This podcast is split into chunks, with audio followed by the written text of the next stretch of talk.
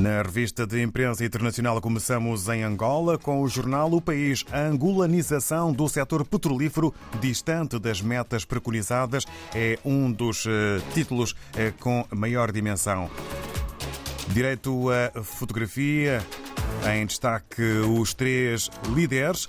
Angola considera preocupante tensão entre República Democrática do Congo e Ruanda.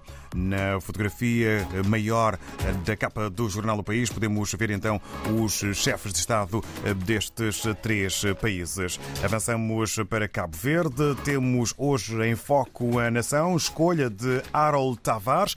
Banco Mundial obriga governo a repor a verdade. Cândido Rodrigues arrasa escolha de Ulisses. É título com letras garrafais para a capa da nação desta semana. Na Câmara da Praia, MDP, MPD vai impugnar orçamento de 2023. É também um assunto a fazer manchete na capa do jornal A Nação.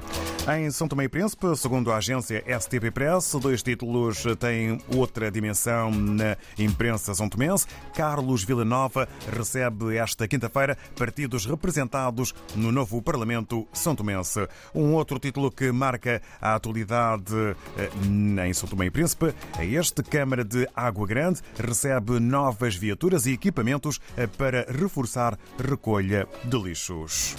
No Brasil, em foco está agora o jornal Estadão. Bolsonaro pede a manifestantes para desobstruir estradas três dias após três dias de bloqueios. E no desporto, no esportes, Palmeiras festeja 11 título no Brasileirão com goleada, show de Rony e o Dudu e brilho de Hendrick.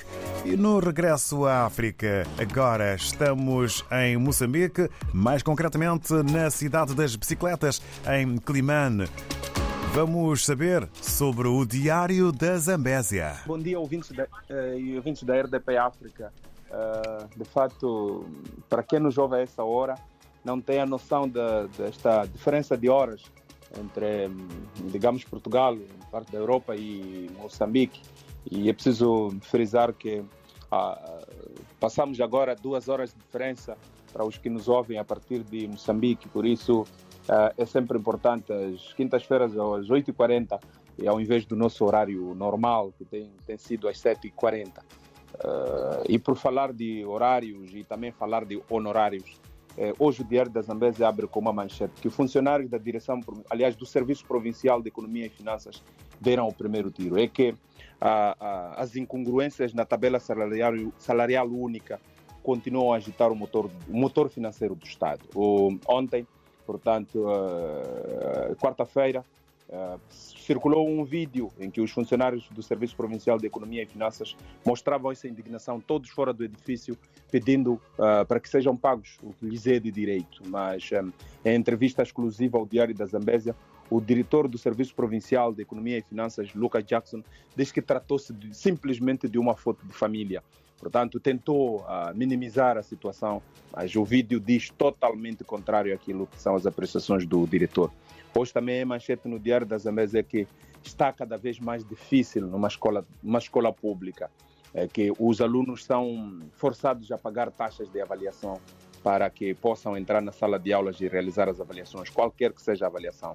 Questionado ao diretor aliás, ao diretor do Serviço Distrital de Educação, eh, Regione Bombino, ele preferiu manter-se em silêncio, mas a situação nas escolas é, é caótica. Há pais encarregados de educação que estão a tirar todos os dias o pouco que têm para os seus filhos, no sentido de realizarem um, ah, as provas nas escolas públicas. Essa era uma situação que geralmente acontecia nas escolas privadas, mas um, o Estado está a transformar estas escolas públicas como, como se fossem privadas. Um, Desde 1 de novembro, o país está a registrar uh, o período de veda de camarão e também do caranguejo. Os pescadores dizem que estão entregues à sua sorte, porque o, o caranguejo, por exemplo, só volta a ser pescado no próximo ano, em março.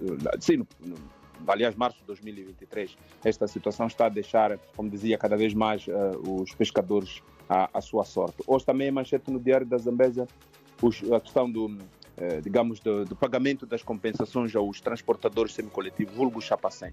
É que aqui na Zambésia, os associados dizem que não vê com bons olhos a, a, organização, neste caso a Associação dos Transportadores Rodoviários da Zambesa. Essa também é uma manchete que pode ser vista aqui no Diário da Zambesa. Hoje é quinta-feira e a quinta-feira é uma, aliás, é uma opinião preto no branco que não vale a pena perder. Eh, ele fala de jogos de infância, eh, narra uma história do, do passado deste, deste autor principal. E nas breves, a autoridade tributária reforça a fiscalização na selagem de bebidas, enquanto que em Pebane uh, foi aberto um centro de atendimento uh, do Instituto Nacional de Segurança Social. Antes de terminar, Vasco, deixa-me só dar uma nota desportiva, é que o Sporting de Climane, representante da Zambesa na Liga Nacional de Basquetebol, perdeu diante do Costa do Sol ontem, no seu segundo jogo, por 71-57.